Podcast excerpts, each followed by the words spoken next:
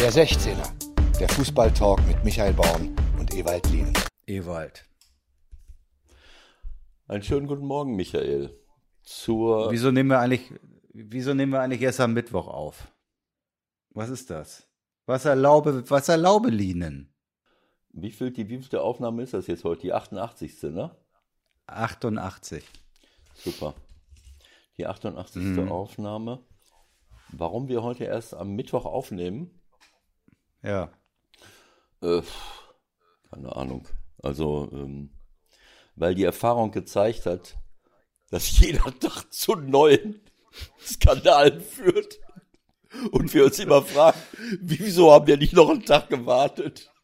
Aber das hätte ja eigentlich zur Folge, also es gibt nur zwei Konsequenzen dann eigentlich, ne? Entweder man nimmt jeden Tag auf oder Genau. nie. Oder nie, genau. Eigentlich, du, du kannst wirklich jeden Tag ein, eine Summary, ein Round, ein Roundup machen und jeden Tag wieder von neuem sagen, was ist eigentlich gestern schon wieder passiert? Wie oft haben wir hier gesessen und hatten irgendwas vor?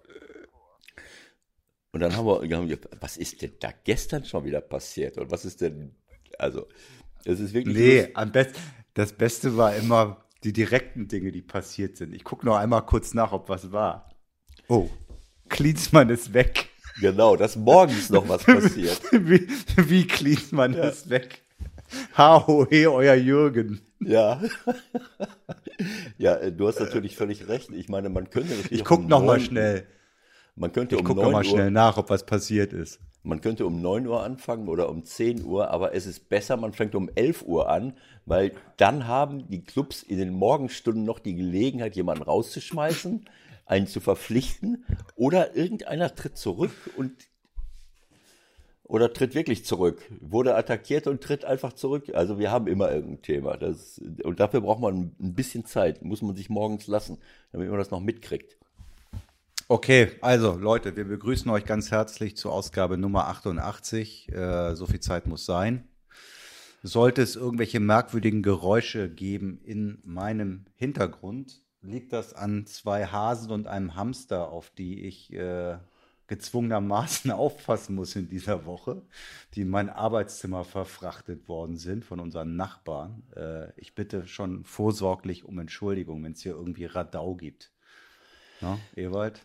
Ja, Aber was macht man nicht alles für die lieben Nachbarn? Genau so, das ist absolut richtig. Aber dass du die, äh, dass du die Lebensgeräusche ähm, äh, von Tieren äh, als Radau bezeichnest und, da, und dich dafür rein vorsorglich schon mal bei den Zuhörern entschuldigst, zeigt natürlich, wo wir mittlerweile gelandet sind. Ne? Also es gibt ja Leute, ach, was ist denn das für ein Lärm? Ach, das ist Vogel, äh, Vogelgesang. Und dann sage ich immer gerne, ja Leute, macht euch keine Sorgen, das ist in einigen Jahren brauchen wir uns darüber auch nicht mehr aufzuregen. Ja, dann, dann ist alles in Ordnung. Dann könnt ihr äh, die Sendungen wirklich clean machen. Kann natürlich sein, dass, dass eine Flutwelle äh, an den Küsten über euch hinweggerollt ist, äh, wenn man in Hamburg wohnt, oder, äh, oder dass man eine derartige Trockenheit hat im Landesinneren, dass gar nichts mehr wächst. Äh, weil bekanntlich, bekanntermaßen äh, die Insekten die ersten sind, die Vögel sind dann die nächsten und was weiß ich, weil wir, was wir alles schon für ein Artensterben haben. Also zügle deine Worte, kontrollier deine Sprache, Michael. Das ist nicht in Ordnung, das als Radau zu bezeichnen.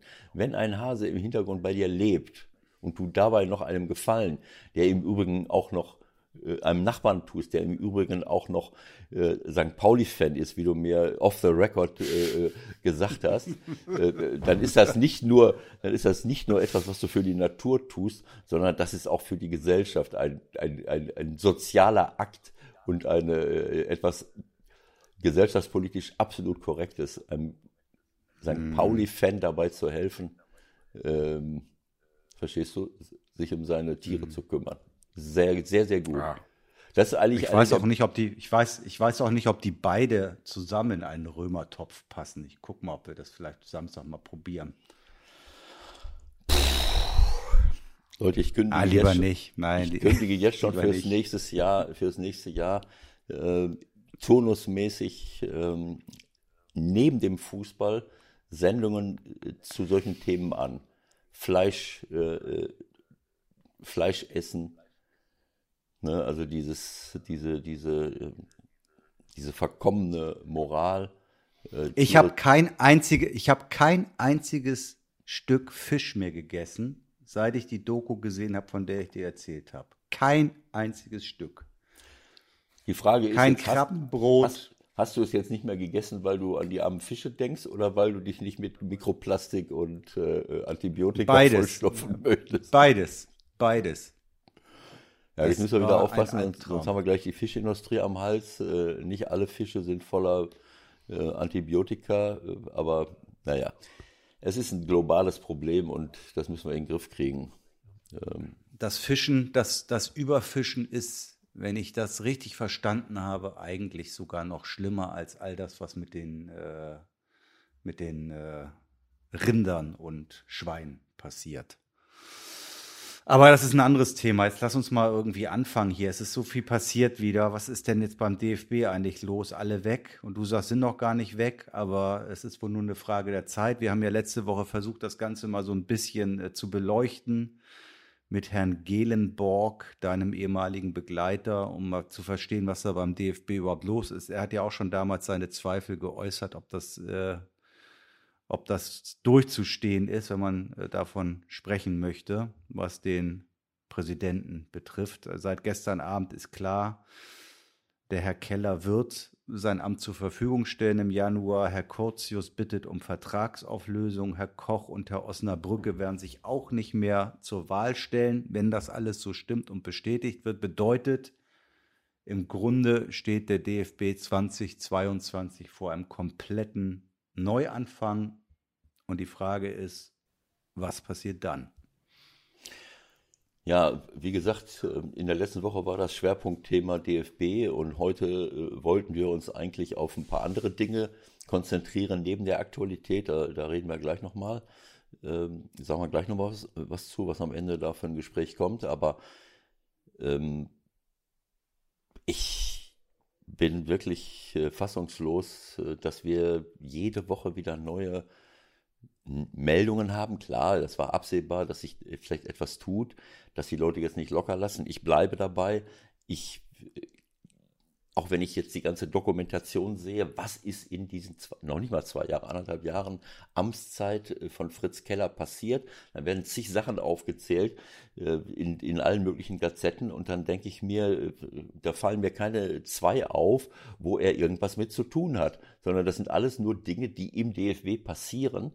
Ähm, und jetzt wird ihm von allen Seiten das Vertrauen entzogen und ich denke mir immer, das ist irgendwie ein, ein Damenopfer.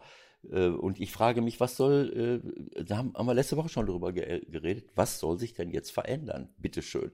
Ist Fritz Keller das Hauptproblem vom DFB. Jetzt bietet er seinen Rücktritt an. Natürlich hat er nicht mehr den, Rück, den Rückhalt der Leute. Man kann sich natürlich auch fragen, warum ein Rainer Koch diese offensichtlich ehrlich gemeinte Entschuldigung von, von etwas, was dem Fritz Keller rausgerutscht ist, öffentlich nicht annimmt. Ich habe es entgegengenommen, aber es ist nicht meine Aufgabe, äh, das zu bewerten, was das für den DFB bedeutet. Das kann ich nicht nachvollziehen, tut mir leid. Man hätte äh, wirklich Dampf aus dieser ganzen Geschichte nehmen können oder Rainer Koch hätte es können, wenn er gesagt hätte, es ist in Ordnung, alles klar, wir haben uns ausgesprochen, er hat sich entschuldigt, ich habe es angenommen. Nein, er, er, nimmt es entgegen. Er hat ihn quasi öffentlich geschlachtet. Na, das hat er, das, das, das, das hat er, das hat er ganz am Anfang gemacht und hat es dann eigentlich die ganze Zeit über nicht zurückgenommen, ne? dass es nur entgegengenommen hat, um das als, als Hintergrund nochmal zu erklären. Und das ist natürlich auch ein klares Statement. Also der ja. hat sich ja ganz klar positioniert ja. äh, gegen Keller, was im Grunde aber auch sein Recht ist, weil ich meine, er hat jetzt ja offensichtlich in dem Fall nichts gemacht, sozusagen. Ähm, nichtsdestotrotz stellt sich natürlich die Frage, hätte man das Ganze auch noch anders lösen können, so wie du jetzt sagst, hätte man das zusammen noch retten können, ja oder nein?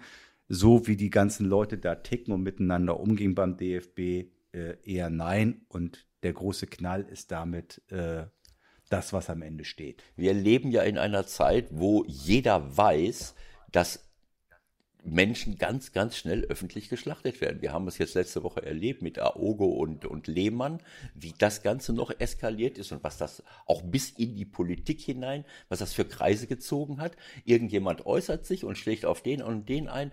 Insofern weiß man doch, auch ein Dennis Aogo, wie ich es damals gesagt habe, hätte wissen müssen, wenn ich das öffentlich mache, ist Jens Lehmann tot. Äh, man hätte es auch vielleicht intern erstmal klären können und wäre dann vielleicht auf die Idee gekommen äh, oder hätte vielleicht festgestellt, das ist ja gar nicht so gemeint, das war dumm und flapsig, aber es ist ja nicht an die Öffentlichkeit gegangen. So eine Reaktion geht an die Öffentlichkeit. Auch das, was Rainer Es Koch geht doch, es geht, es geht doch irgendwie nur noch darum, so schnell wie möglich eine Aufmerksamkeit zu kriegen. Und das gilt, finde ich, äh, das gilt leider auch für Aogo in dem Fall. Ja, absolut. also wieso gleich, wieso gleich eine halbe Stunde später bei Twitter oder wo auch immer raushauen. Und ich meine, was den Palmer betrifft, also der hat sicherlich äh, auch einige wirklich gute Verdienste. Aber wieso treibt der sich in Kommentarspalten von Facebook rum?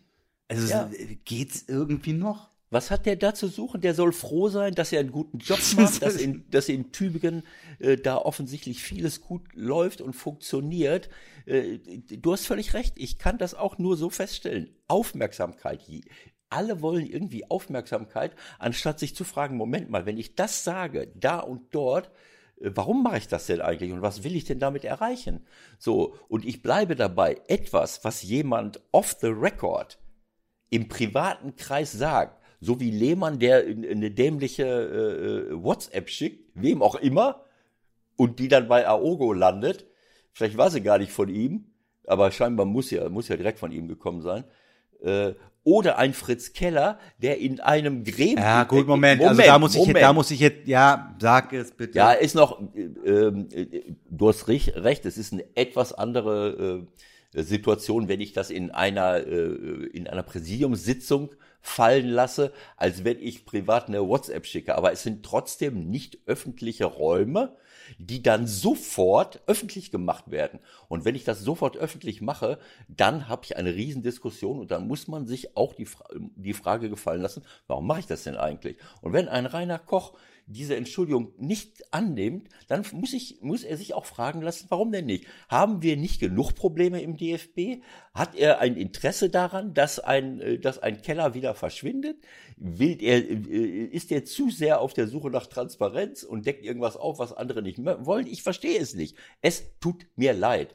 Äh, selbst wenn es Aber trotzdem, ich bleibe dabei. Es geht einfach nicht, dass ein DFB-Präsident und sei er aufgeregt, wie auch immer, so etwas sagt. Und wenn er sich nur in den Bart murmelt in einer, in einer offiziellen DFB-Präsidiumssitzung, kann ich nicht einen, einen, einen Nazi-Vergleich machen. Das geht einfach nicht. So, der hätte alles andere meiner Meinung nach sagen können. Der hätte den beleidigen können, der hätte den durchbeleidigen können, alles okay. Aber das geht einfach nicht als DFB-Präsident. Ja, er, er hat, er ist auch, sagen wir mal, jetzt nicht jemand, der permanent auf dem öffentlichen äh, äh, Parkett rumturnt und es war ja noch nicht mal ein öffentliches Parkett. Äh, also ich kann solche Dinge, natürlich akzeptiere ich das auch nicht, aber wir müssen auch nicht gleich jeden Menschen schlachten. Äh, Es geht nicht um Schlachten, es geht, ich verstehe überhaupt nicht, wie er überhaupt auf diesen Vergleich kommt. Also Ja, weil du nicht dabei, weil du nicht dabei warst. Das ist doch eine Entwicklung, das habe ich dir letzte Woche schon gesagt.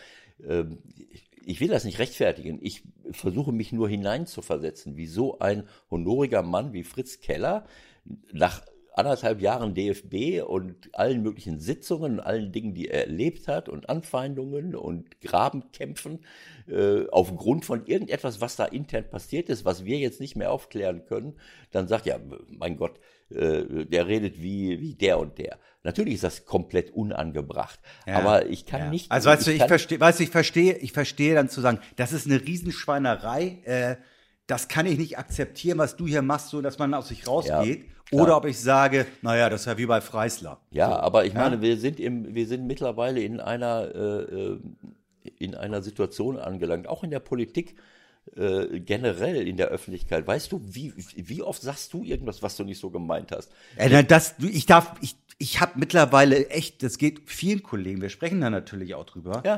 Äh, Du musst ja mittlerweile Schiss haben, wenn das Mikro an ist. Das meine ich damit. Wenn du ein, wenn du ein falsches Wort sagst, bist Ja. du weg mittlerweile. ja, das meine ich So, damit. Und das ja? geht nicht. Was der Aogo gesagt hat, ne? Was der Aogo ges- gesagt hat, das ist natürlich eine Sache, die auch überhaupt gar nicht geht bis zum Vergasen. Da müssen wir doch nicht drüber reden. Aber wir kommen auch alle noch aus einer Zeit, keine Ahnung, in den 60ern, 70ern, da hat da überhaupt keiner drüber nachgedacht. So.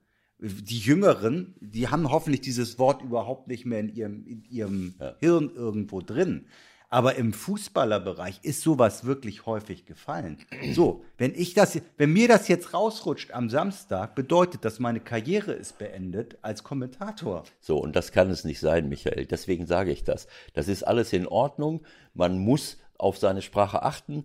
Die Sprache, das habe ich oft genug gesagt, verrät unser Denken oft, äh, aber auch nicht immer. Und es kann nicht sein, dass wir, äh, dass wir äh, Karrieren und äh, äh, Politik und was weiß ich was alles machen auf der Basis von, wenn einer einen Fehler macht, dann hauen wir den raus. So wie der, ähm, äh, wie der Eugen das letzte Woche gesagt hat, Eugen Gelenborg, äh, Zitat äh, von, wer ist es jetzt nochmal gewesen? Jetzt fällt es mir schon gar nicht mehr ein, wen er zitiert hat. Ähm, dass man zig gute Taten machen kann, das, äh, das wird nicht so wahrgenommen, als wenn du einmal einen Fehler machst. Und diese, und diese Geschichte, George Bernard Shaw, so, und diese Geschichte entwickelt sich hat sich in unserer Gesellschaft entwickelt auf eine Art und Weise, es tut mir leid.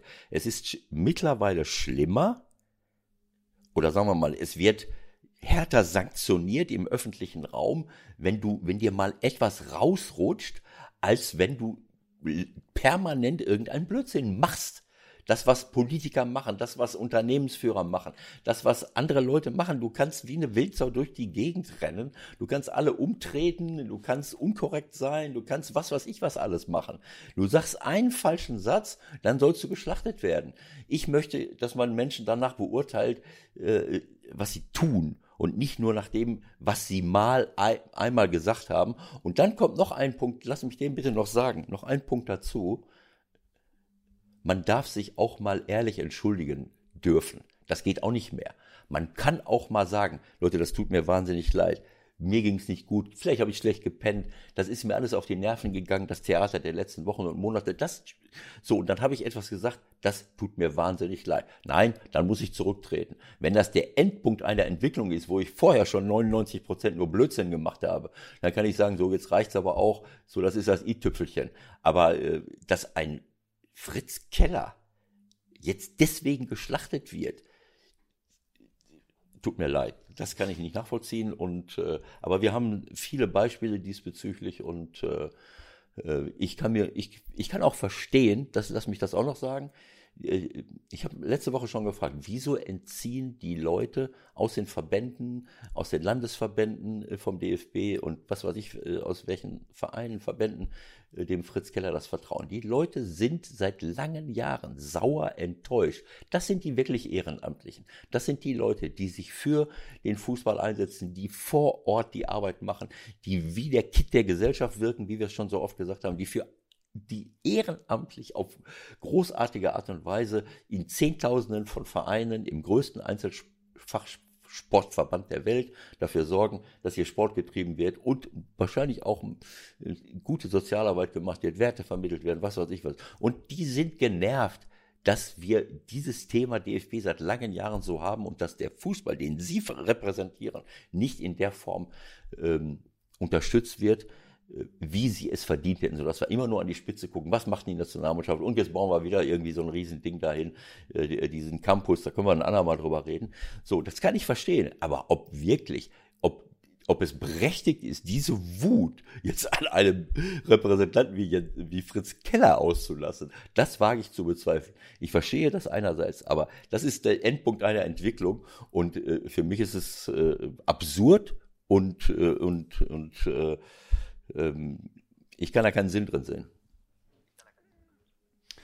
Ja, also es ist, glaube ich, ein bisschen verkürzt, wie du gerne sagst, das jetzt nur auf diesen, äh, auf diesen Freisler-Vergleich zu reduzieren. Da sind sicherlich einige Dinge mehr gelaufen, äh, wo Fritz Keller auch äh, involviert war, äh, die nicht in Ordnung waren. Aber wer in so einem Amt ist, macht natürlich auch Fehler. Das ist ja ist ja unstrittig. Wer, so. oft, wer oft am Ball ist, äh, wer oft am Ball ist, macht auch äh, mehr Fehler als jemand, der die Bälle nur wegtritt.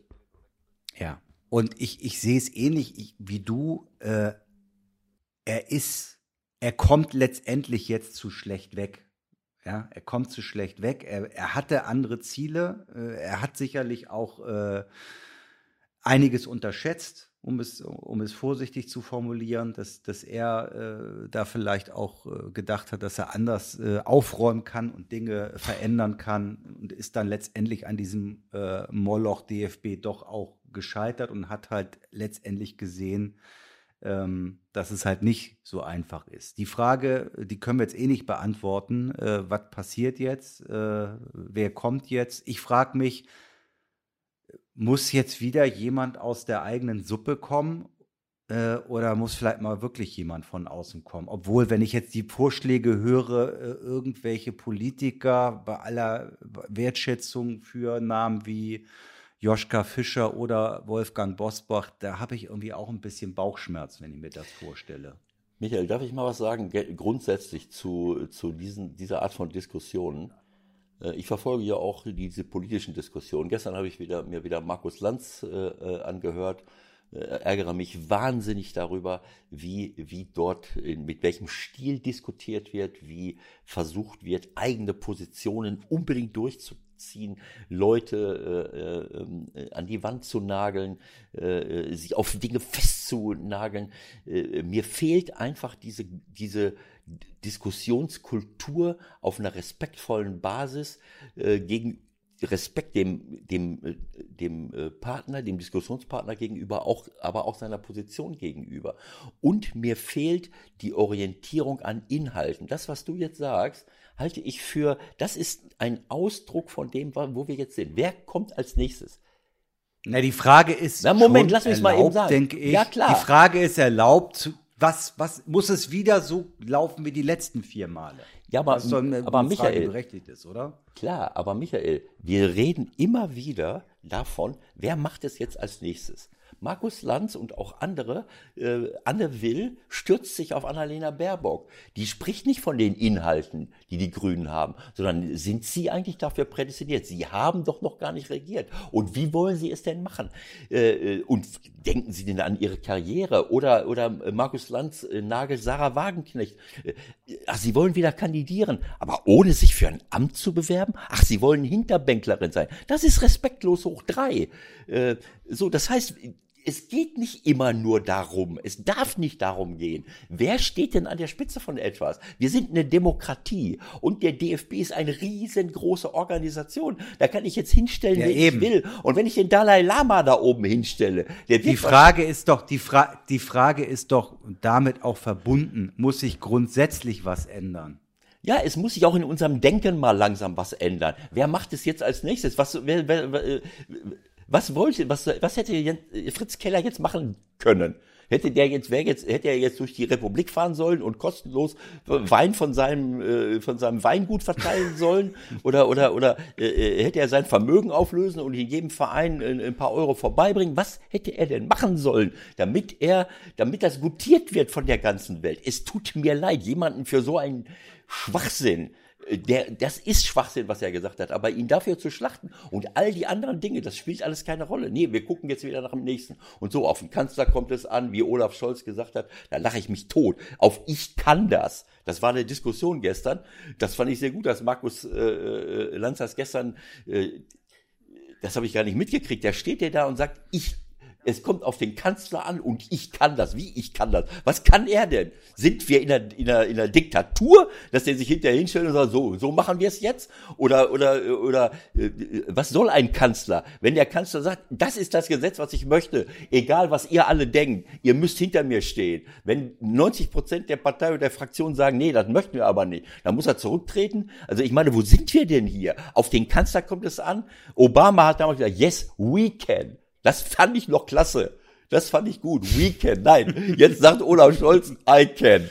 Ja, toll. ja was soll er denn? Was soll er denn machen? Hör doch ja, auf, Michael. Olaf, ich hab's ja. Nein, aber du weißt, was ich. Vielleicht ist das äh, mit Jens Klingbeil, unserem Generalsekretär von der SPD, ist das der neue Stil. Auch Söder. Die machen ja nicht mehr Politik mit Inhalten, sondern die diffamieren andere die ziehen über Leute her, die machen sich Gedanken darüber, wie machen wir es denn jetzt? Ach, die Umfragen sind jetzt scheiße. Ah, da kommt es ja nicht drauf an. Wir müssen ja gucken, dass wir dann, wenn, der, wenn die Ur Wahlurne kommt, dann lasse ich mir irgendeinen PR-Gag einfallen.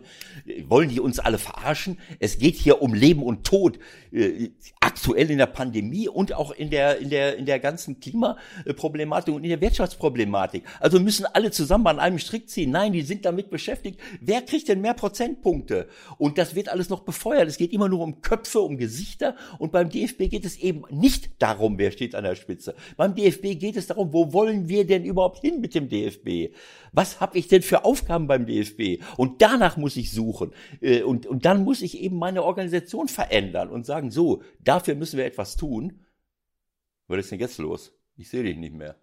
Alles gut, alles gut. Hier ist gerade ein bisschen Netzproblem. Ich versuche dich ein bisschen besser zu verstehen. Also inhaltlich verstehe ich dich top, aber Ja. es hackt hier manchmal ein bisschen. Apropos hackt noch.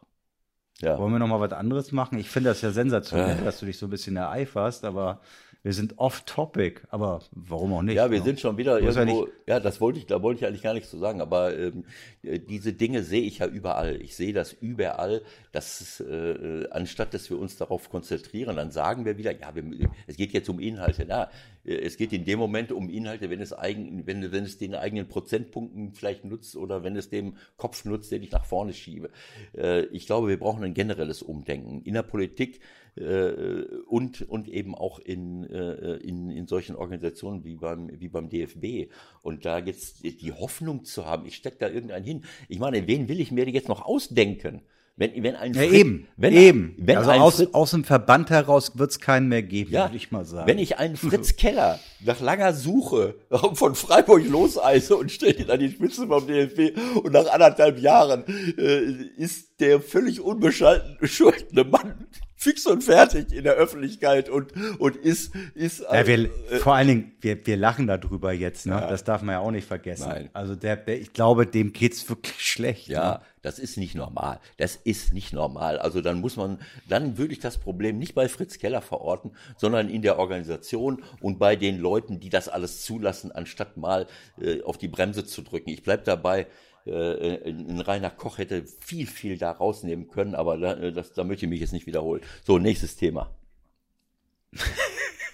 Ehrlich. Und es sei denn, du möchtest noch mal was dazu sagen.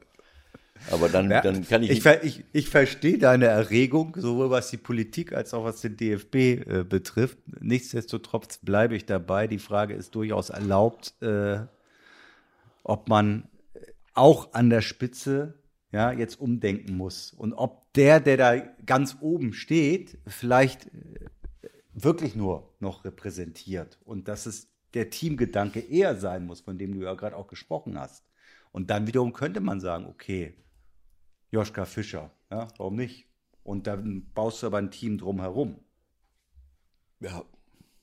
Ja, Ja. ich, ich habe keine Ahnung, wo das, wo das Ganze landen soll. Also ich meine, wie, wie treffen wir den jetzt, äh, wenn ich jetzt mir darüber Gedanken mache, wie, wie, wählen wir den jetzt? Also wie, nach welchen Kriterien treffen Menschen dann jetzt äh, im im Herbst die Entscheidung, welche Partei wähle ich denn jetzt?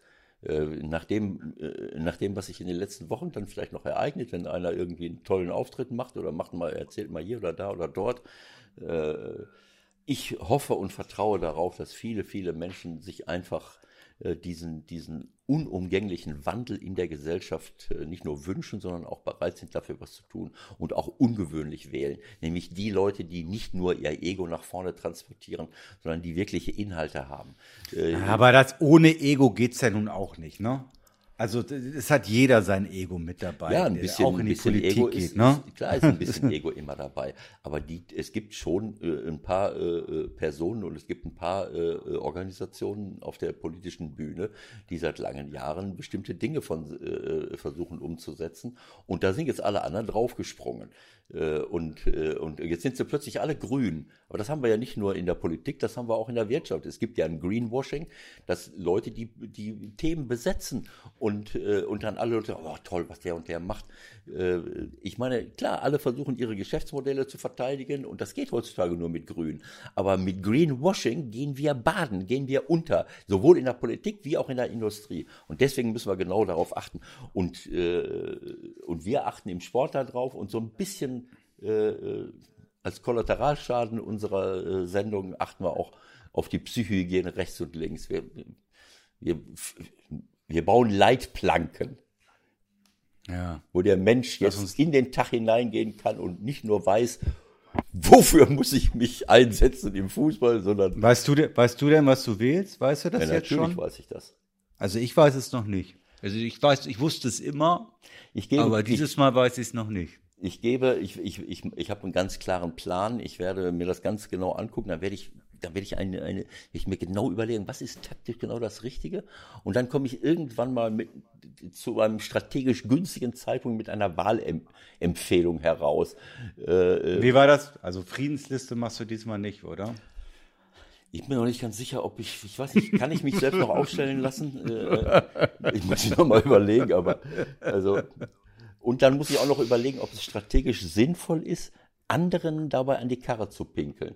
Und Natürlich. Das musst du auf ja, jeden das Fall kann aber tun. sein, dass man dadurch auch ein paar Prozentpunkte wieder verliert. Äh, ähm, Also wir müssen ganz genau überlegen, wie man das strategisch angeht, damit man anschließend die richtigen Punkte. Und dann, wenn wir genug Prozentpunkte haben, auch in einer Konstellation mit, mit Koalitionen, dann können wir uns immer noch Gedanken darüber machen, was wollen wir jetzt eigentlich.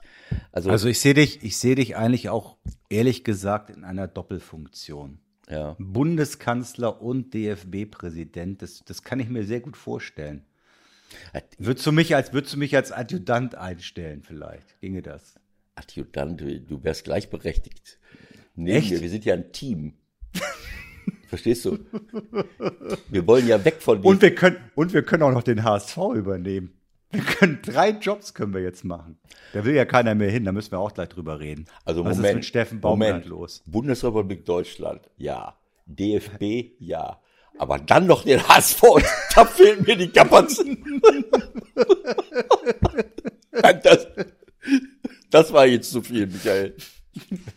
Ich habe den Baumgart gestern beschimpft. Ist der eigentlich noch ganz dicht oder was? Geht nach Köln und nicht zum HSV. Ja, Der, der, hätte, der hätte den HSV übernehmen können. der, ich denke, dass er die verschiedenen Interviews, die wir mit ihm hier geführt haben, dass er das missverstanden hat. Der hat das nicht begriffen, das ist eigentlich ein permanentes Bewerbungsgespräch von dir als Fan für deinen Club HSV. Aber das hat der, das hat Steffen missverstanden. Aber Steffen ist natürlich auch, äh, der neigt halt zu, zu eigen, zu eigenen äh, äh, Entscheidungen und denkt selber nach und, und lässt sich nicht so leicht beeinflussen. Das, das haben wir vielleicht nicht be- berücksichtigt, genug berücksichtigt in den Gesprächen. Der hat dich nicht angerufen gefragt, soll ich nach Köln gehen? Nee, er hat er nicht. Ähm, Okay, na gut. Muss er selber wissen. genau so. Also ähm, die Zukunft wird zeigen. Vor allen Dingen in welcher Liga, das ist auch spannend, ne? Ja, das könnte auch noch äh, passieren. Also ähm, Dein Freund Friedhelm, ja, hat noch die Chance, aber ich sehe ehrlich gesagt ein bisschen schwarz. Ich glaube, das wird nix. Ja, es ist, äh, ähm, ich meine, äh, mehr kann man ja fast gar nicht tun, als zweimal zu gewinnen, äh, bei, ne, so wie, der- wie Friedhelm das jetzt hingekriegt hat. Der Start war super, ja, aber naja, das Ding gegen Freiburg hat natürlich schon wehgetan. das hat, ähm, äh, das hat wehgetan, absolut. Aber ich meine, du kannst ja Friedhelm jetzt nicht für das verantwortlich machen, was da vorher die ganze Zeit versäumt wurde. Also ich sag mal, ich gewinne äh, 2-1 äh, gegen Leipzig. Äh, das muss ich Ja. erstmal hinkriegen. Äh, äh, und dann gewinne ich auch noch in Augsburg.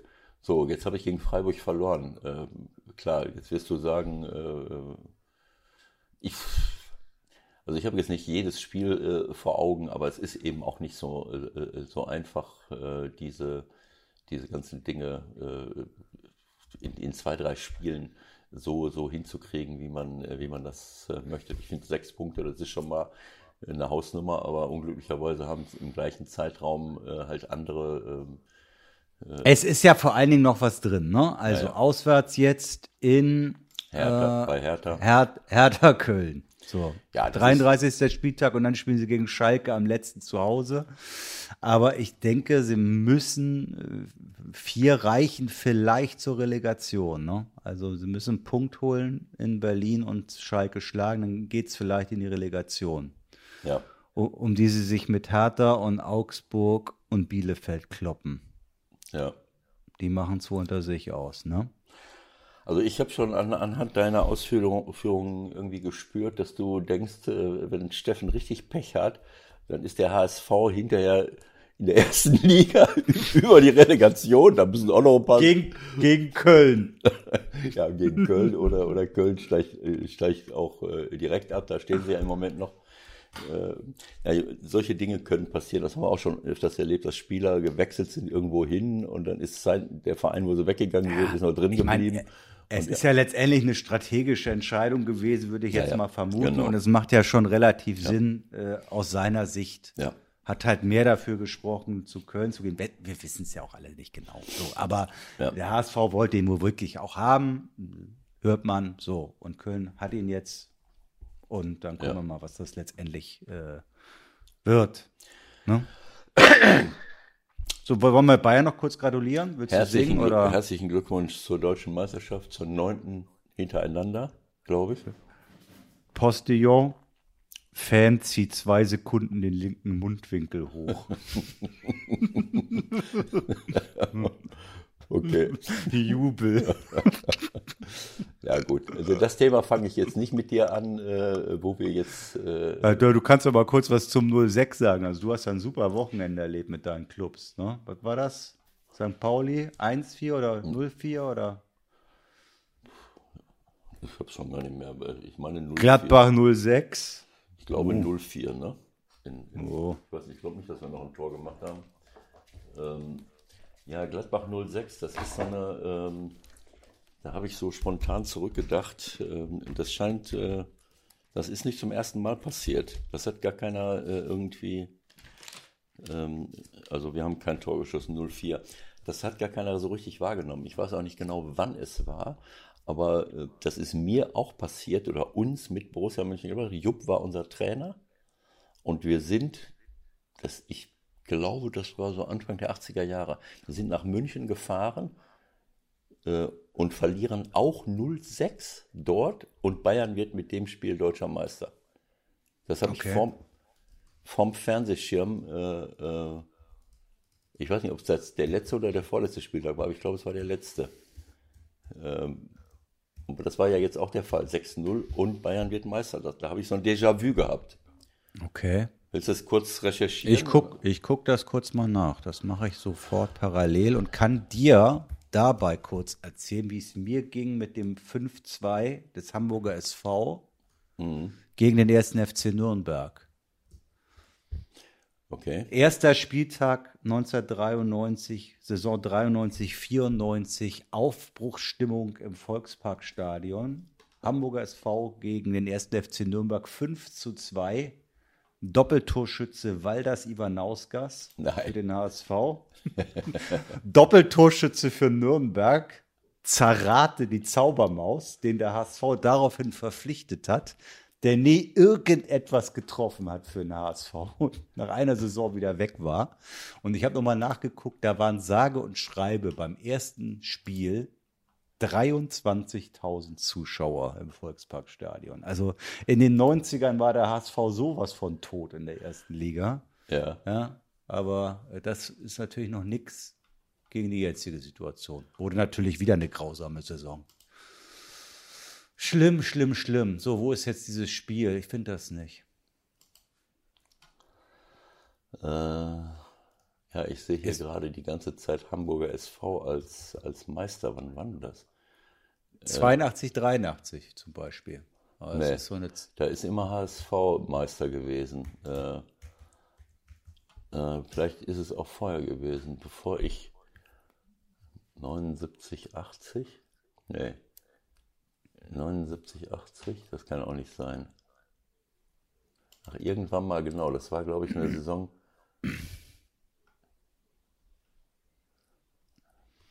Na komm, lass uns die Zeit hier nicht verplempern. Parallel, lass uns noch mal was anderes schnell machen. Was ist mit Terzic oder Terzic? Wie wird er genau ausgesprochen? Wissen wir immer noch nicht. Ich glaube Terzic. Edin Terzic. Ed, Edin.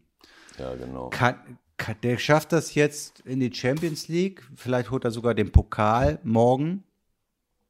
Und dann wird er Co-Trainer unter Rose. Kann das, kann das gehen? Ewald, ich gucke das für dich. Sag mir mal lieber, ob, ob der Co-Trainer ja, sein jetzt, kann unter Rose. Das interessiert mich jetzt gerade. Warte mal. Ach, jetzt hör doch mal auf, da rumzuklicken. Bis du da fertig bist, das schaffe ich viel schneller als du. Ja, ich bin jetzt auch ein bisschen verwirrt, aber äh, ich weiß schon gar nicht mehr, wann das äh, irgendwann.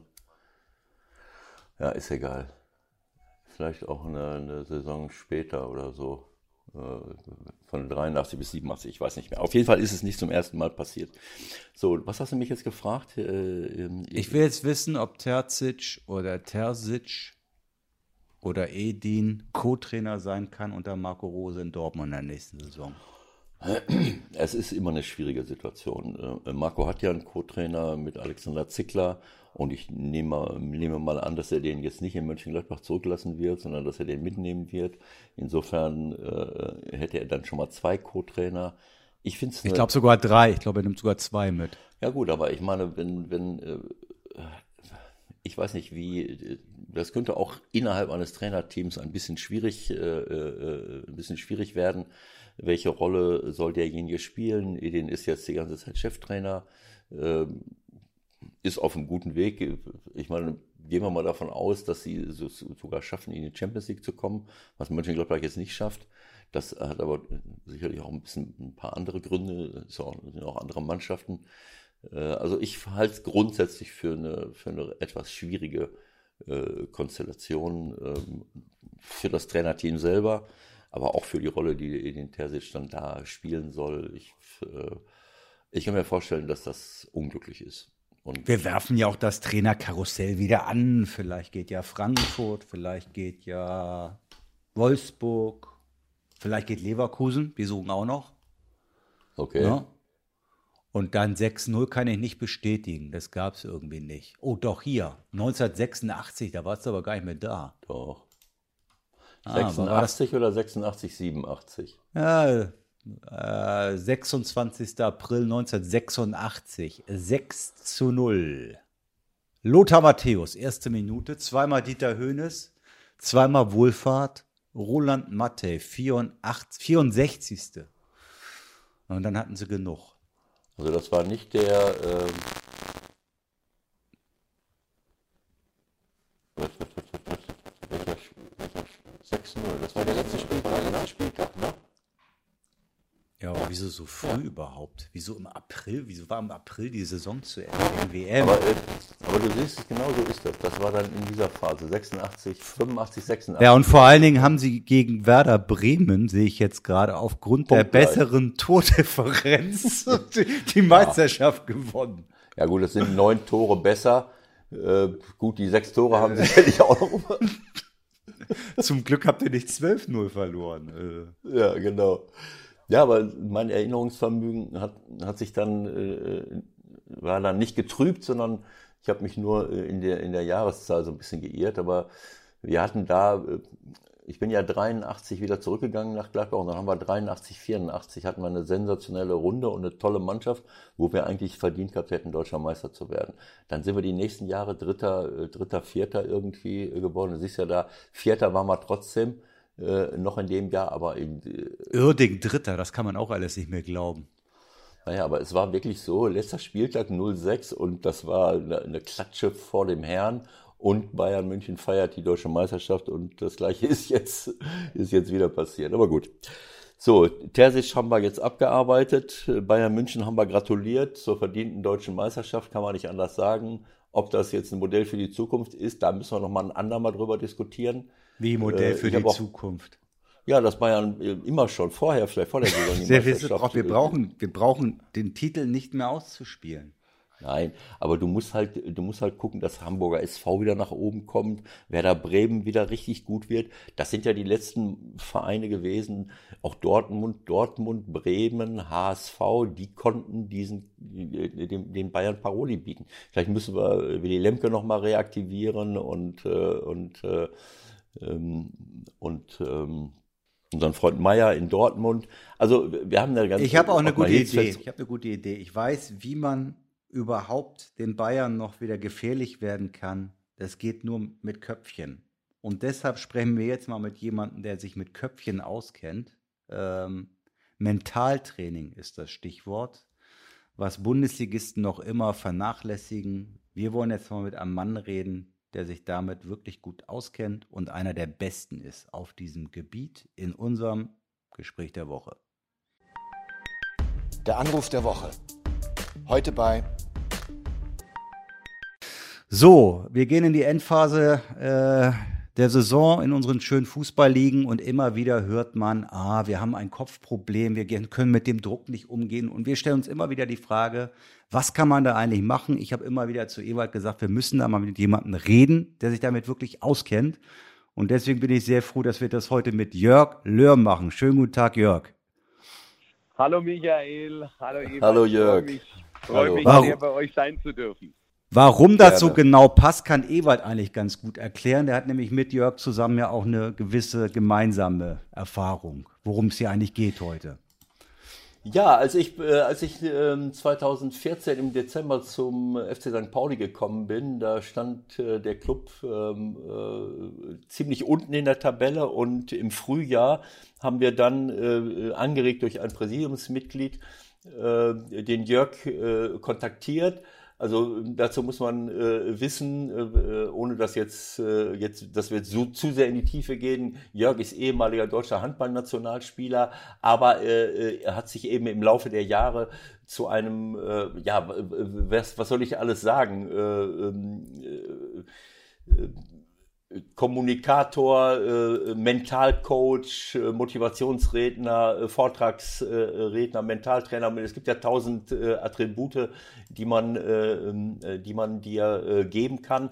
Aber du hast ganz große, er hat damals schon ganz große Erfolge schon gehabt in, in, in, im Training und Mentaltraining von, von Gruppen, von Firmen, auch von Vereinen. Und wir haben ihn dann verpflichtet äh, für uns beim FC St. Pauli und wir haben, ich jetzt weiß nicht mehr, war es ein Nachmittag, war es ein Abend, so eine richtige tolle Veranstaltung, die über mehrere Stunden mit der gesamten Mannschaft sich äh, äh, drehte und wo wir uns dann eingestimmt haben auf, äh, auf den Kampf um den Klassenerhalt. Auch das ist wichtig. Viele stimmen sich auf den Abstiegskampf ein. Wir, mhm. ja. Die wollen, die, die, die kämpfen immer um den Abstieg. Wir haben mhm. damals gesagt, na ja, wir wollen eigentlich nicht den Abstieg erreichen, sondern die mhm. Klassenerhalt. Und das war, ja. äh, also äh, ich habe toll, super Erfahrung gemacht. Ich habe den Jörg damals persönlich kennengelernt und das war eine, einfach eine tolle Veranstaltung, äh, die uns wirklich auch geholfen hat, äh, dann letztlich äh, auch erfolgreich die Saison äh, zu Ende zu spielen. Ja. Vielen Dank, Ewald. Aber ich kann das nur zurückgeben. Es war wirklich ein, ein äh, es war herzerfrischend, mit dir das erleben zu können, dich auch auf deine Art hier zu genießen. Unglaublich authentisch. Ja, und es ist eigentlich nicht mein originärer Job, mit, mit jetzt Sportmannschaften zu arbeiten, weil seit 25 Jahren ich als Persönlichkeits- und Managementtrainer bin. Aber dadurch, dass ich selber 14 Jahre lang Bundesliga-Nationalmannschaft gespielt habe, lässt einen natürlich der Sport irgendwo nicht los. Und ich glaube, wenn ich zurückschaue, sind es jetzt alleine zwölf Fußball-Bundesligisten, mit denen ich arbeiten durfte. Und unter anderem hatte ich eben das Vergnügen, mit, mit dir hier zu agieren. Und wenn ich noch einen Satz dazu sagen darf, was du gerade gesagt hast, äh, die Klasse zu erhalten. Das ist übrigens einer tatsächlich der größten Fehler, die im Abstiegsstrudel gemacht werden. Man setzt sich sogenannte Vermeidungsziele statt Anstrebungsziele.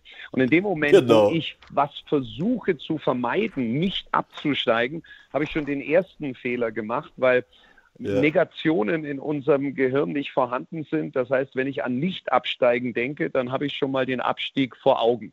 Heißt mhm. nicht zwingend, dass es dann auch in den Keller geht, aber wir erhöhen schon mal die Wahrscheinlichkeit.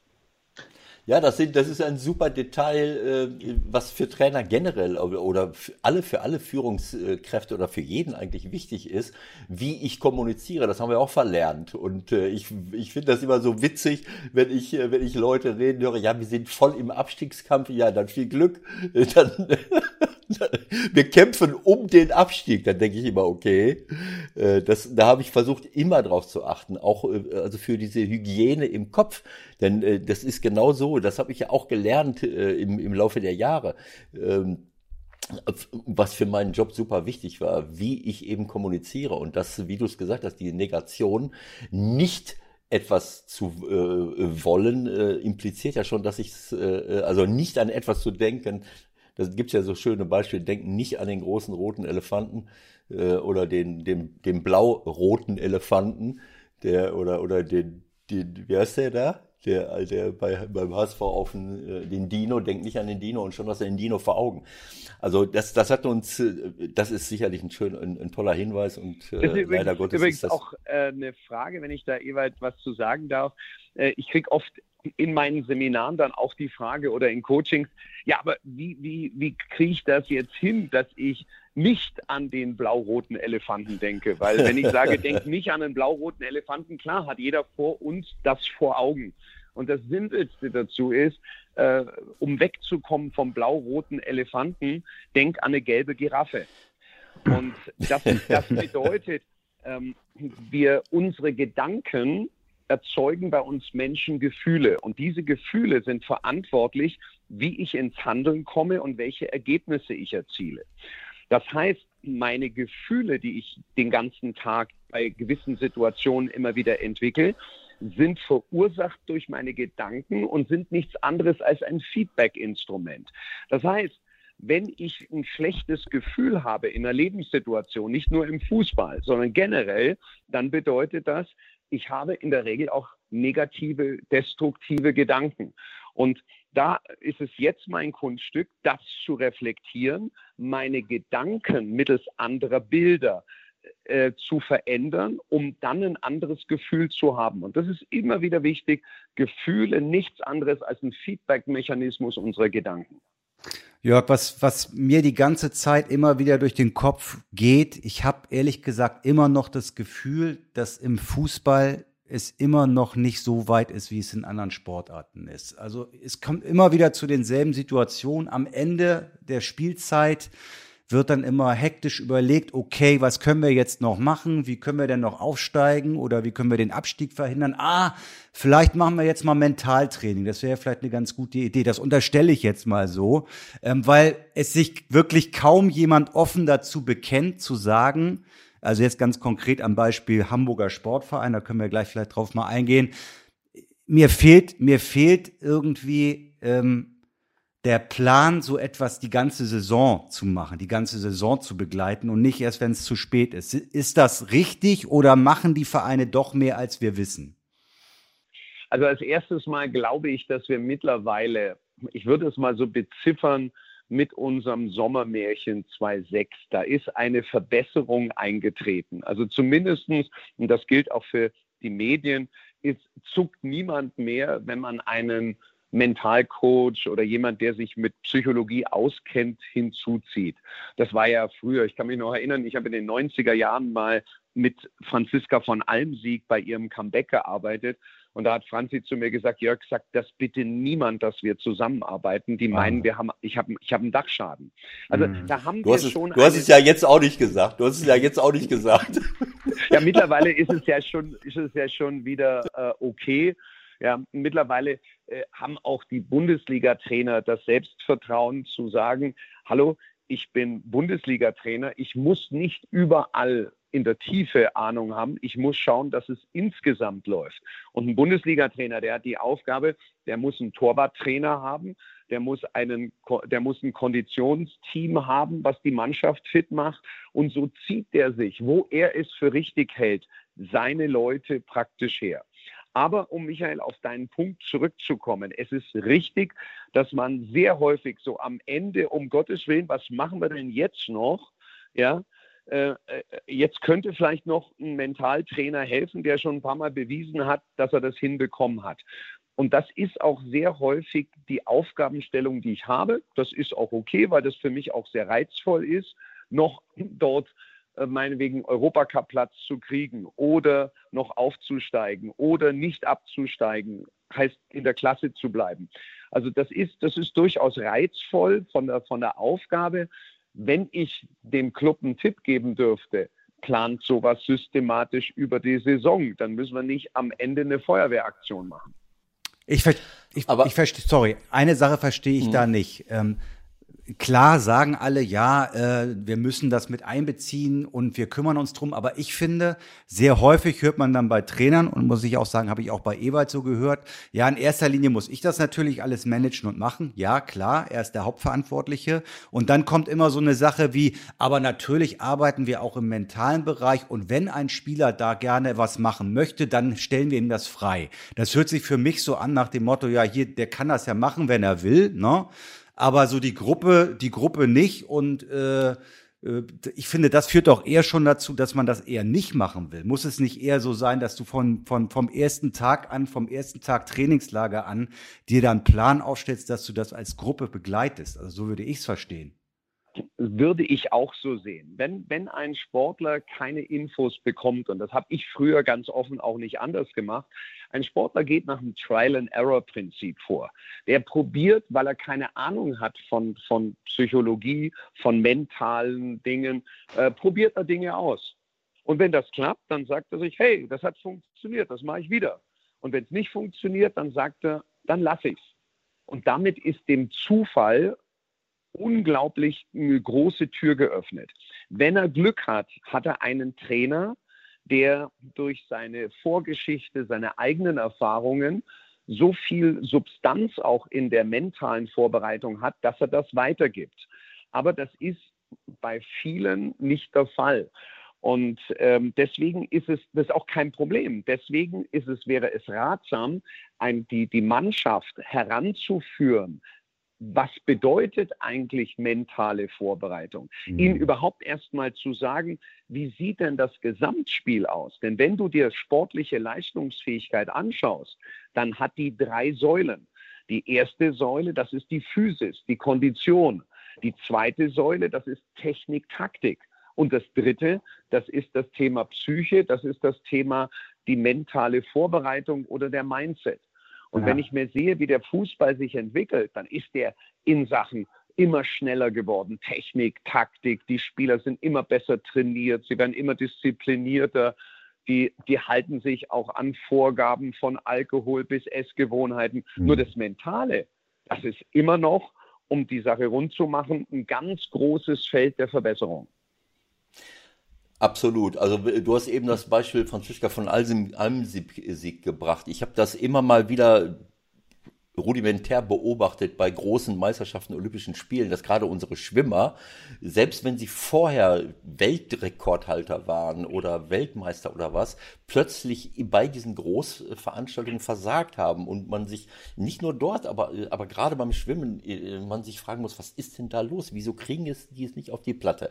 Also, mhm. dass das ein Thema ist und besonders in Deutschland ist so mein Eindruck, so ein, ein Thema ist, wo wir alles immer äh, problematisieren und, und ich glaube, der, der Selbstzweifel bei vielen Spitzensportlern besonders groß zu sein scheint. Vielleicht auch mhm. nur, weil ich es besonders gut kenne. Äh, das ist unstrittig. Die Frage ist, auch alles, was du gerade gesagt hast, kann ich nur tausendprozentig äh, unterstreichen. Was Michael eben meinte, ist, äh, wenn wir darüber geredet haben bisher, dann habe ich gesagt, naja, es ist natürlich der Trainer, der jeden Tag mit der Mannschaft arbeitet. Natürlich gibt es einen Athletiktrainer, natürlich gibt es Spezialisten in bestimmten Bereichen, äh, aber das ist doch so ein sensibler Bereich, wenn ich als Trainer nichts davon verstehe, dann habe ich grundsätzlich ein Problem aus meiner Sicht.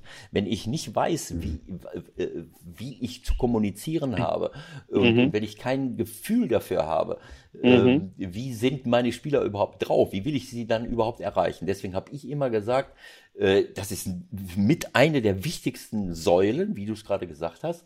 Aber äh, ist es dann nicht sinnvoller, dass man als Trainer mit einem Mentalcoach arbeitet, damit ich äh, äh, top vorbereitet bin, damit ich genau weiß, ich meine Ausbildung, das muss ein Teil meiner Ausbildung sein, aber vielleicht auch einer Begleitung, wenn ich es noch nicht habe, äh, dass ich äh, äh, top vorbereitet bin, so wie damals, in, in, äh, wo war denn das, in Kiel oder wo, wo, wo haben die damit angefangen, mit äh, so einem Institut?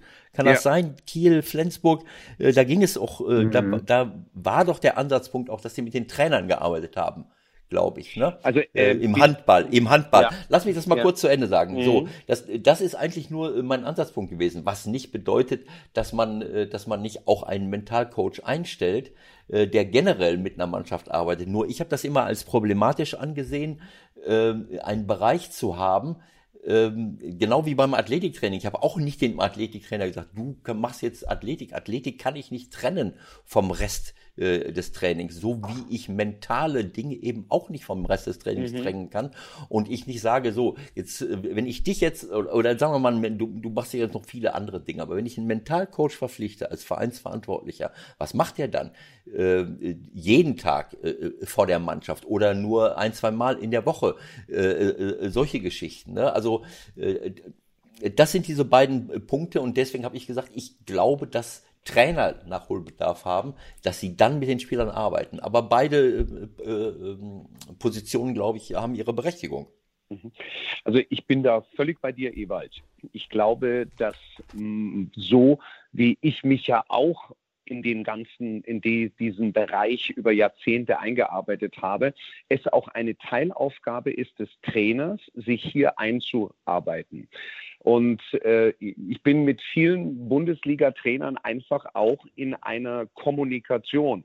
Die rufen mich mal an, beispielsweise, wenn sie eine Meinung haben wollen, die nicht vom Verein oder vom Feld drumherum geprägt ist. Weil, wenn wir mal ganz ehrlich sind, wenn ein Bundesliga-Trainer äh, ein, ein Problem hat, ja, soll er zum Sportdirektor gehen und sagen, ich habe gerade meine Überzeugung verloren, dass wir den Aufstieg hinkriegen? Sollte er zu seinen Co-Trainern gehen und sagen, du pass auf, könnt ihr mich irgendwie ein bisschen ermutigen? Ich verliere gerade meine Zuversicht dann ist das ja schon seine quasi Entlassung, die der hat. Der, also sehr häufig hat ein Bundesliga-Trainer gar nicht einen Ansprechpartner, mit dem er sich auch mal austauschen kann, der ihm einen anderen Frame gibt, einen anderen Blickwinkel gibt, der ihn auch mal an der einen oder anderen Stelle kitzelt, um wirklich in der in der Denkweise neue Dinge zu machen und auszuprobieren. Also insofern unterstreiche ich das, was du sagst, komplett jeweils. Würdest du uns ein bisschen reinnehmen, was du zum Beispiel mit Werder Bremen gemacht hast in der Schlussphase äh, 2020 in der Saison? Äh, es ist immer, es ist immer, also äh, Details kann ich jetzt euch nicht sagen, weil Klar. ich mit den Vereinen immer äh, das besprochen habe, äh, dass das unter uns bleibt. Aber es geht immer oder es ist abhängig, in welcher Phase der Saison sind wir. Wenn jetzt der HSV noch drei Spiele hat, ja, dann, dann muss ich nicht an, an einem Team Spirit arbeiten. Da, da geht es jetzt darum, wie kann ich mit ganz wenigen kurzen Punkten Ressourcen der Mannschaft geben, dass sie wieder an sich glauben, dass sie den Funken der Überzeugung kriegen, dass sie vielleicht diesen Tick draufsetzen können, der dann an der einen oder anderen Stelle das Erfolgserlebnis ausmacht, um da wirklich wieder dran zu glauben an, mhm. an diesen Aufstieg. Zu äh, wirklich wegzugehen von der Angst, weil der HSV hat ja quasi schon, ist ja schon bald, bald eine Abstiegsangst, die der hat. Ja, versagen wir jetzt wieder das, das ist ja schon fast wieder wie, wie Abstieg. Ja. Wir haben noch drei Spiele und Kiel liegt dahinter mit drei Spielen weniger und nur zwei Punkten dahinter. Versemmeln wir das wieder und, und, und. Das geistert ja den ganzen Spielern so durch den Kopf rum. Dann lesen die und hören die in den Medien. Und wie gehe ich damit um? Wie kann ich mich aufs Spiel fokussieren? Was kann ich tun? was an, von, bei mir wirklich äh, von mir ausgehen kann, um in den entscheidenden Situationen auf dem Spielfeld die richtigen oder mit der richtigen Einstellung, dem richtigen Mindset einen Unterschied zu machen. Hm. Also ich glaube, wenn, wenn wir jetzt beim HSV bleiben, also Ewald und ich haben äh, beispielsweise ein Spiel mal zusammen mehr oder weniger parallel gesehen, wo wir beide deutlich den Eindruck hatten, die haben halt alle einen 50 Kilo Rucksack auf dem Rücken. So und die Konsequenz ist dann jetzt wieder die, die zu 99 Prozent passiert. Der Trainer wird entlassen. Der letzte Strohhalm ist jetzt der HSV-Held Horst Rubesch. So, ähm, äh, da frage ich mich halt auch, wo, wo ist jetzt da die Stringenz, zumal äh, es ja gar nicht unbedingt zwischen Mannschaft und Trainer nicht funktioniert hat, sondern es ist letztendlich ein reines Kopfproblem gewesen. Äh, wie soll sich das jetzt auflösen? Das ist meine Frage. Also darf ich noch eins hinzufügen, äh, Jörg? Du ja, hast gerade gesagt, du bist bei mir, dass du, wenn ich sage, es muss mit dem Trainer gearbeitet werden, dass es ein Teil der Ausbildung ist, eine Teilaufgabe des Trainers auch. Würdest du trotzdem dafür plädieren, dass jeder Verein sich äh, zumindest teilweise einen Mentaltrainer holt, der immer mal wieder systematisch über die gesamte Saison gesehen mit der Mannschaft arbeitet, unabhängig vom, von einer Arbeit mit dem Trainer? Ähm, das kommt, kommt auf den Trainer drauf an weil es nützt nichts generell einen Mentaltrainer zu haben, weil das entscheidende Momentum, ich kenne so viele Kollegen, die, die, die mich dann fragen, wie kommt man denn in die Bundesliga rein? Wie kriegt man das hin? Die ehrliche Antwort ist, du schaffst es nicht bei den Spielern anzudocken, weil das sitzt, man muss sich die Situation vorstellen. Und da sagt der Trainer oder Sportdirektor, jetzt kommt ein Persönlichkeitstrainer, der uns hilft, dass wir das machen. Ja, und also da, da springt die Freude bei dem Profi, der sowas noch nie gemacht hat, aus dem Kopf raus. Der fragt sich, was machen wir denn jetzt? Ja, ähm, und, und da ist es entscheidend, dass der Spieler merkt, er kriegt Tools an die Hand, er kriegt Möglichkeiten, um sich zu verbessern. Es geht wirklich um, um, um ihn weiterzubringen. Und in dem Moment, wo er das erkennt, dann kann etwas rübergebracht werden. Es geht nicht darum, mit psychologischem Wissen irgendjemanden zu beeindrucken, sondern mit genau die Punkte, die Tools zu finden, die Ressourcen hinzuzufügen, die den kleinen Unterschied machen können. Und ähm, insofern glaube ich ja, wenn immer unter dem großen Wenn der, der es macht, bei der Mannschaft andocken kann. Und wenn ich da noch was sagen kann zu dem Gedanken von dir, Michael, mit, mit Horst Rubesch, das hat aus meiner Sicht natürlich einen rein psychologischen Gedanken. Ja, Horst Rubesch hat Pokale mit Hamburg gewonnen, deutscher Meister, Europacup äh, und er hat mit den Frauen was gewonnen. Also mit ihm verbindet man sportlichen Erfolg. Und so hofft man, glaube ich, dass dieser Schein dann auch wirklich irgendwo bei einem ein oder anderen Spieler sagt, Mensch, wenn wir es schaffen, dann mit einem, der weiß, wie Erfolg funktioniert. Und das ist dann rein Psychologie. Ich glaube nicht, dass er groß an der Physis, an der Technik was verändern wird, sondern er kann nur schauen, dass er jetzt Mut macht, auf, aufrüttelt und die richtigen Worte der Ansprache findet. Und das ist komplett nur Psyche. Also du erledigt im Grunde deinen Job in der Haut von Horst Rubesch. Ich kenne ihn persönlich leider nicht, aber ich, ich, ich, äh, und das wäre anmaßend, mich mit ihm zu vergleichen, etc. Aber ähm, ich, ich glaube, da muss ich jetzt kein Fachmann sein, um zu nee. sagen, das ist das, was er jetzt machen kann und auch machen wird.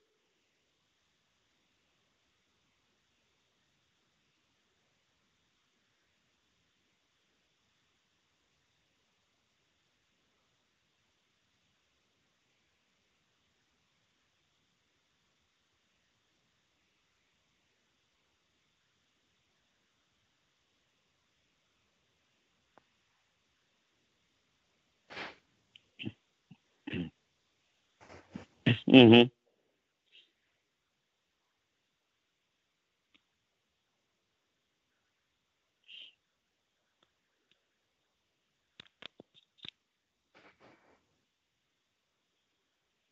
Mm-hmm.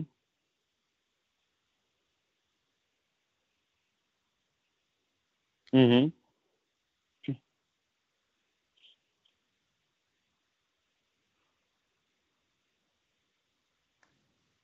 Mm-hmm.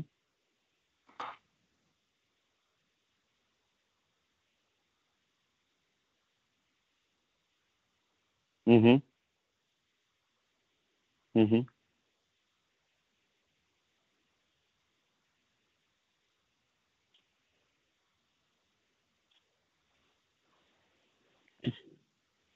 Mm-hmm. Mm-hmm. Mhm.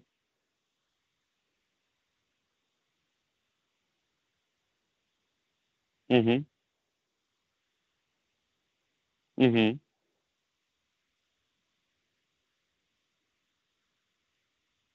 Mhm. Mhm. Ähm, das ist absolut richtig und würde jedem Trainer helfen.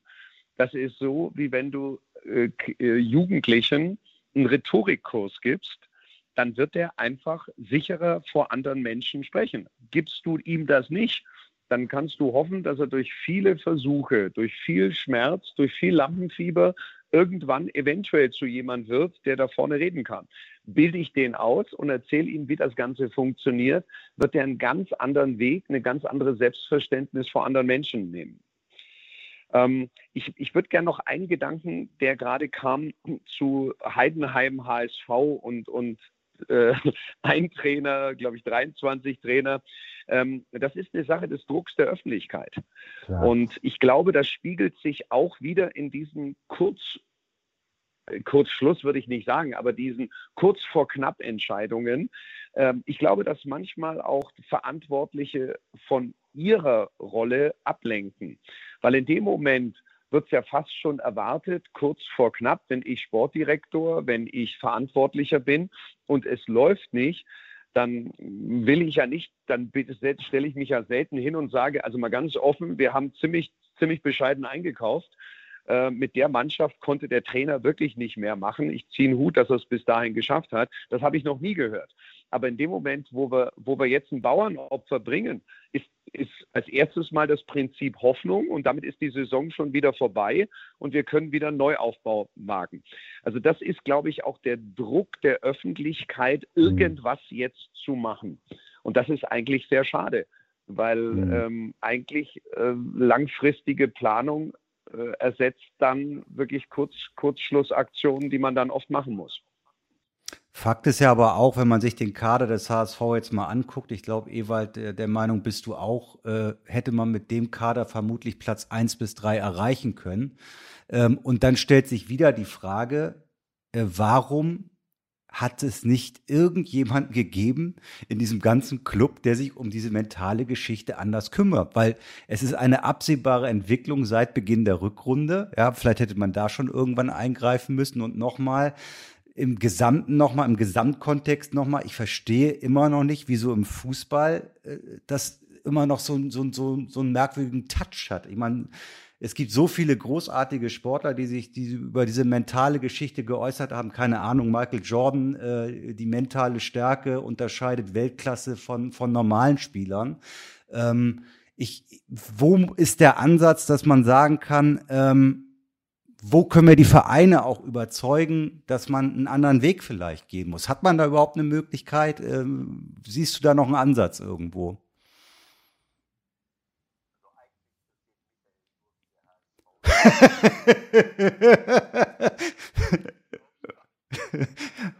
Der, der, der Mentaltrainer ist ja jetzt da, der heißt ja Horst Rubesch, das haben wir ja jetzt gelernt. Aber vielleicht sollte man einfach grundsätzlich mal zu Saisonbeginn Dinge äh, starten in dem Bereich. Bist du noch da, Jörg? Ja, ich bin da. Willst du antworten, Ewald, oder soll ich was? Nein, nein, nein, nein. Ja, sag du. Also ich glaube, dass äh, so wie man eine systematische Vorbereitung von der Physis her für die Spieler als unabdingbar genau. sieht, keiner, keiner würde auf die Idee kommen, äh, ohne ein Trainingslager in so eine Saison zu starten, äh, glaube ich, dass man den Spielern auch eine gewisse Unterstützung geben sollte, dem Trainer, wenn er möchte, immer unter der Voraussetzung, jemand erkennt das als eine Chance für sich, auch dem Trainer die und die Module hier letztlich an die Seite zu stellen. Und das hat ja nochmal eine ganz besondere Bedeutung seit dem letzten, also März 2020, mhm. seit sich so diese Geisterspieler angesagt haben, weil es ist ja für die Spieler eine komplett neue Dimension gewesen. Und jetzt haben wir auf einmal ja eine Generation von Spielern, da musst du dich ja fragen, die haben doch, die haben bisher gelernt, in der ersten Liga nur Geisterspiele zu machen.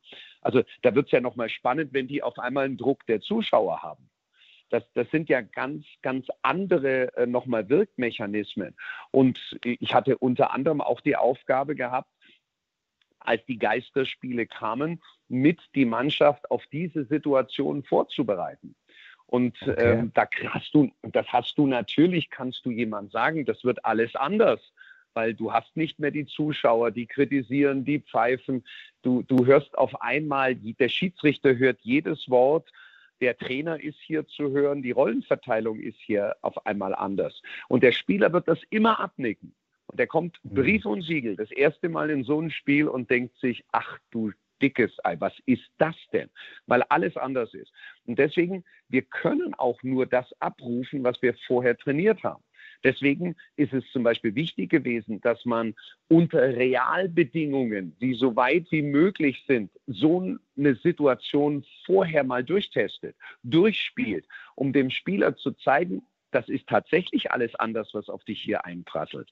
Und gerade bei solchen Situationen, die out of the box sind, ist es wichtig, mal sich auszutauschen, was bitte nicht heißt, dass es nicht ganz viele tolle Trainer gibt, die mit ganz viel psychologischem Feingefühl da reingehen.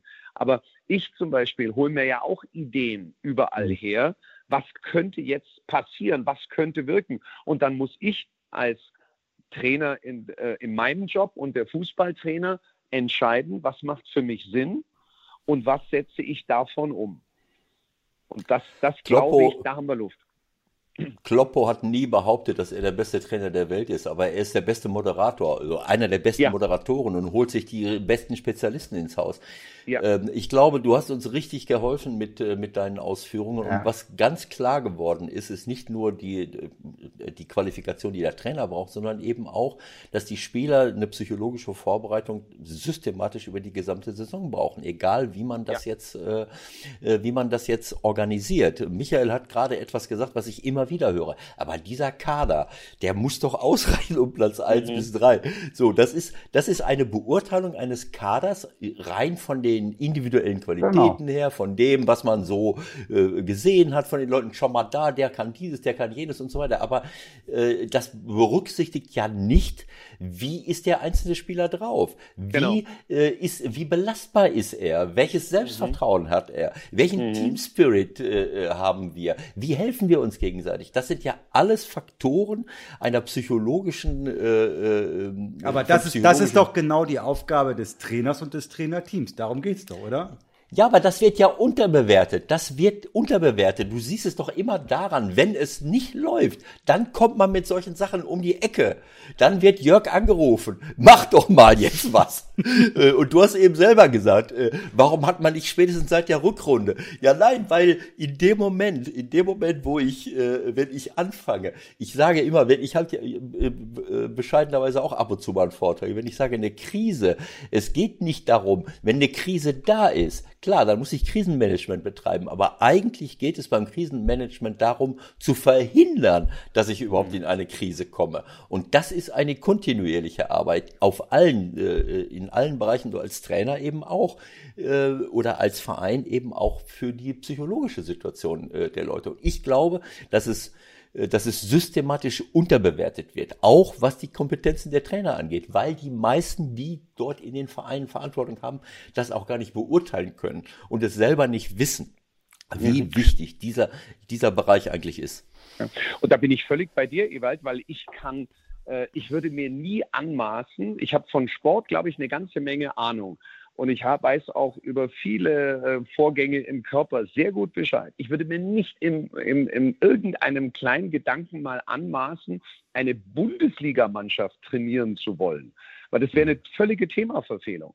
Und ich glaube, wir müssen uns frei machen, dass es einen Trainer gibt, der überall in allem gut ist, sondern das ist so eine anspruchsvolle Aufgabe mit so viel Druck im Fußball in der Öffentlichkeit, dass man diesen Mann stark machen muss, dass man ihm das Team zur Seite setzt, weil je stärker die Mannschaft um ihn herum ist, wie du es gerade auch im Fall Kloppo gesagt hast, desto äh, besser kann er entscheiden, kann er agieren und das, was übrig bleibt, ist immer noch verdammt anstrengend. Absolut. Ja, und das ist genau der Punkt. Für mich ist das der Punkt. Das wird, glaube ich, äh, nicht gesehen, dass ich als Verein meinen Trainer stark machen muss. Jetzt kann man sagen, okay, kann der Trainer auch selber machen, verdient genug Geld, der soll sich jemanden äh, besorgen. Beides kann ich äh, glauben, aber wenn ich als Verein erfolgreich sein will, muss ich auch daran denken, dass mein Trainer der entscheidende Mann um die Mannschaft herum ist und den muss ich auch unterstützen. Das passiert oft nicht. Ja. Ja, das war super erhellend, äh, äh, Jörg. Das hat mir großen Spaß gemacht. Also wir könnten das jetzt noch stundenlang fortsetzen. Wir haben jetzt gleich noch jemanden in der Leitung, der uns äh, leider Gottes äh, äh müssen wir über weniger erfreulichere Dinge reden, aber gucken wir mal. Mhm. Ähm, ja, äh, was machst äh, was gibt's noch zu sagen? Also du, äh, du äh, bist, äh, du veröffentlichst, man kann bei dir, glaube ich, ein Jahrescoaching-Programm buchen, aber ja. du hast auch Bücher, die du, die du ja. auf den, die du schreibst, ja. richtig? Also mein, mein, grundsätzlicher Job ist, ich gebe Seminare zum Thema Persönlichkeit. Das beginnt bei, bei dem wirklichen Thema Persönlichkeit. Es geht bis über das Thema Fitness und zu dem Thema auch äh, Kommunikation, Rhetorik. Das gibt es sowohl offline als auch äh, online. Und äh, parallel dazu schreibe ich natürlich, weil das auch so eine Herzensangelegenheit ist, das Ganze weiterzugeben, äh, schreibe ich Bücher. Ich glaube, mittlerweile sind es 15 an der Zahl. Und ähm, da würde ich gerne den Ball äh, aufnehmen. Und mein aktuelles Buch, das heißt Inspire Your Life. Da geht es darum, was sind die wichtigsten Erfolgsfaktoren? Was sind so die Erfolgsfallen, in die wir Menschen immer wieder tappen? Wie können wir uns da befreien? Und wie finden wir in verschiedensten Lebenslagen Motivation, um weiterzugehen? Und ich glaube, gerade zu Zeiten, wo viele Menschen den äußeren Lockdown zum eigenen mentalen Lockdown machen, ist das wichtiger denn je. Und wer von den Hörern Lust und Laune hat, wir haben äh, vereinbart, ich würde gerne den, diesen aktuellen Bestseller Inspire Your Life kostenfrei zum Download zur Verfügung stellen. Es gibt keine Nebenkosten, nichts, ganz einfach nur das Buch nehmen, damit arbeiten und mich würde es persönlich freuen, wenn das äh, dem ein oder anderen den entscheidenden Kick gibt und weiterzugeben. Ich nehme mal an, das, ist, ihr würdet das dann in die Show Notes. Genau so, genau so machen wir das. Da sagen wir schon mal ganz herzlichen Dank. Das ist eine tolle Sache und äh, das werden wir sehr gerne, wie es so schön heißt, verlinken bei uns in die Show Notes stellen. Dann kann sich da jeder bedienen. Also es ist ja Wahnsinn, was bei uns alles geht mittlerweile. Ganz herzlichen Dank dafür. Ich sage schon mal auch für dieses von, von für dieses Gespräch jetzt herzlichen Dank und äh, wenn der HSV nächstes Jahr anruft, dann bitte abheben, ja? Sehr gerne. wenn, die nächstes, wenn die nächstes Jahr wieder anrufen, dann haben wir wieder ein Problem. Besser nicht aus deiner Sicht. Also dein Link, dein Link mit dem Buch, das werden wir auch, werde ich auch weiterleiten an, äh, an den Bundestag äh, ähm, an äh, und an, an bestimmte Organisationen und, und Leute, die es, die es genauso nötig brauchen. Das brauchen wir nicht nur äh, im Fußball. Super. Dann schönen Tag noch. Danke für deine Zeit und äh, ich hoffe, wir hören uns dann bald mal wieder, vielleicht äh, in der neuen Saison, wenn es wieder neue Themen in, in unserem Mentalbereich auch gibt. Dankeschön für heute. Sehr, sehr gerne. Liebe Grüße an euch beide. Ciao. Ja, Dankeschön. Ciao, ciao, Dankeschön, ciao. Jörg. Ciao, ciao. So, Ewald, du hast noch was auf dem Herzen. Wir wollten äh, vorhin eigentlich noch mal kurz über den VAR reden, unseren Spezialfreund, und äh, darüber, dass man sich vielleicht auch häufiger mal lieber selbst ein eigenes Bild machen sollte. Wieso, weshalb, warum? Ja, das ist immer äh, Du hast es ja selber ähm, gesagt, äh, man ist ganz schnell mit Urteilen bei der Hand. Und diese Urteile, die wir eben über Menschen gehört haben, das, das, das sehen wir jetzt auch im Zusammenhang mit dem VAR über Szenen. Dass Leute ganz schnell sagen, ja, das ist doch ganz klar, wieso greift er nicht ein, so muss es sein. Äh, sagen wir mal, so ein bisschen zugespitzt mit dieser Szene vom 1. FC Köln im letzten Spiel, die die zu Hause gegen, gegen Freiburg verlieren. Und da gab es, äh, ich, ich, weiß nicht, wäre das der Führungstreffer gewesen? Nee, 292. Das wäre natürlich schon dramatisch gewesen. Und dann hat man vielleicht auch gleich im Kopf so einen Impuls, oh, Skandal, stell dir das vor, dann mhm. kriegen die den Elfmeter, äh, dann kriegen die das Tor, dann geht's unentschieden aus, dann haben die statt 29 mhm. 30 Punkte und jetzt ist die ganze Bundesliga verschoben. Sowas passiert hier oben sofort. Naja, das wird, man, man legt sich ganz schnell fest, auch die Kommentatoren, das habe ich, äh, ich weiß nicht, ob es bei der Sohn war, wo jemand sagt, ja, ganz klar, kann ich nicht verstehen, da muss er eingreifen, klares, äh, äh, klares Tor. So, und äh, ich muss sagen, ich, ich glaube, dass ich relativ viel Erfahrung habe im, im Angucken von Videoszenen über Jahrzehnte sozusagen. Und ich habe die Szene auch drei, vier, fünf Mal äh, gesehen in Zeitlupe aus allen mir zur Verfügung gestellten Blickwinkeln.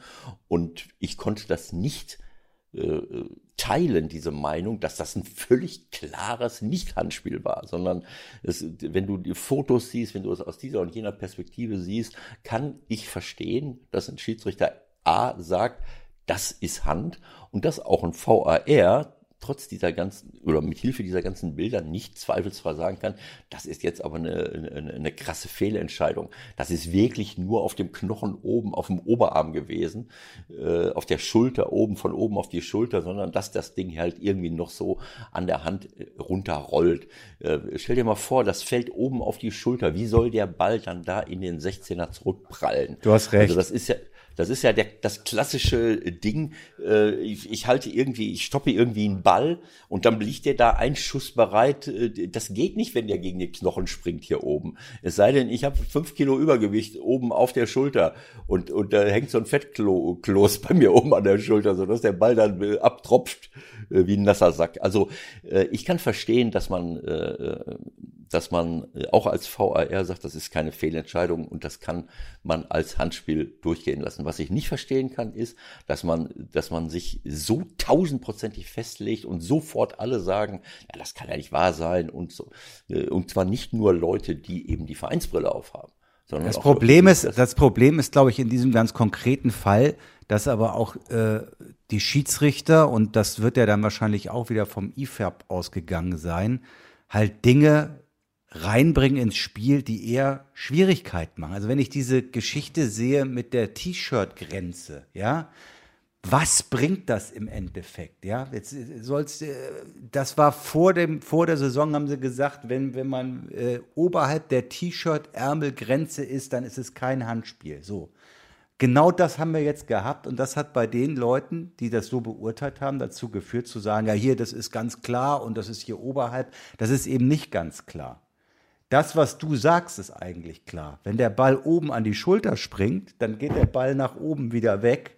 Und wenn der Ball weiter unten hingeht und ich den sozusagen dann noch führe, wie es Hector dann im Grunde auch gemacht hat, wenn man sich es genau anguckt, dann ist es Handspiel. Also diese Einführung finde ich von diesem T-Shirt-Ärmel als Orientierung beim Handspiel war Murks. Das können sie eigentlich wieder wegpacken. Ja, und es gibt noch einen zweiten Punkt, ähm, den ich, den ich, ähm, den ich für wichtig halte. Äh, diese ähm, neben dieser Festlegung, dieser, dieser rigorosen Festlegung, so, so ist es gewesen, was ja, was ja viele leider machen im, im Print und auch in, im, im, im, in, also im Bild, dass man sagt, so ganz klar und auch die Verantwortlichen.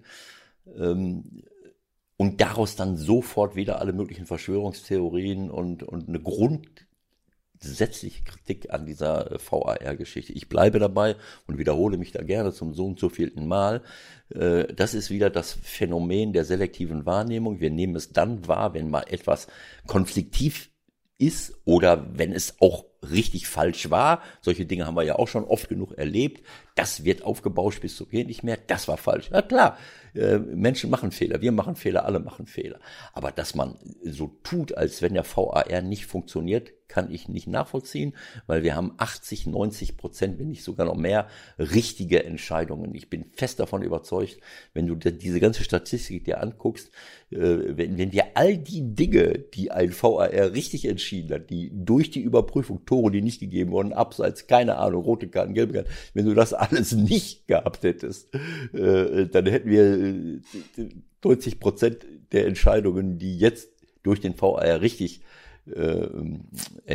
also mithilfe des Schiedsrichters richtig entschieden wurden, hätten wir äh, als, als falsche Entscheidungen gehabt. So, das heißt, wir müssen einfach auch mal anerkennen, wie viel richtig da gemacht wird und dass auch mal was in die Hose geht, dass es auch mal völlig unverständliche Entscheidungen gibt, haben wir auch schon erlebt, dass du nicht, wie kann das denn sein? Das sieht nun wirklich jeder.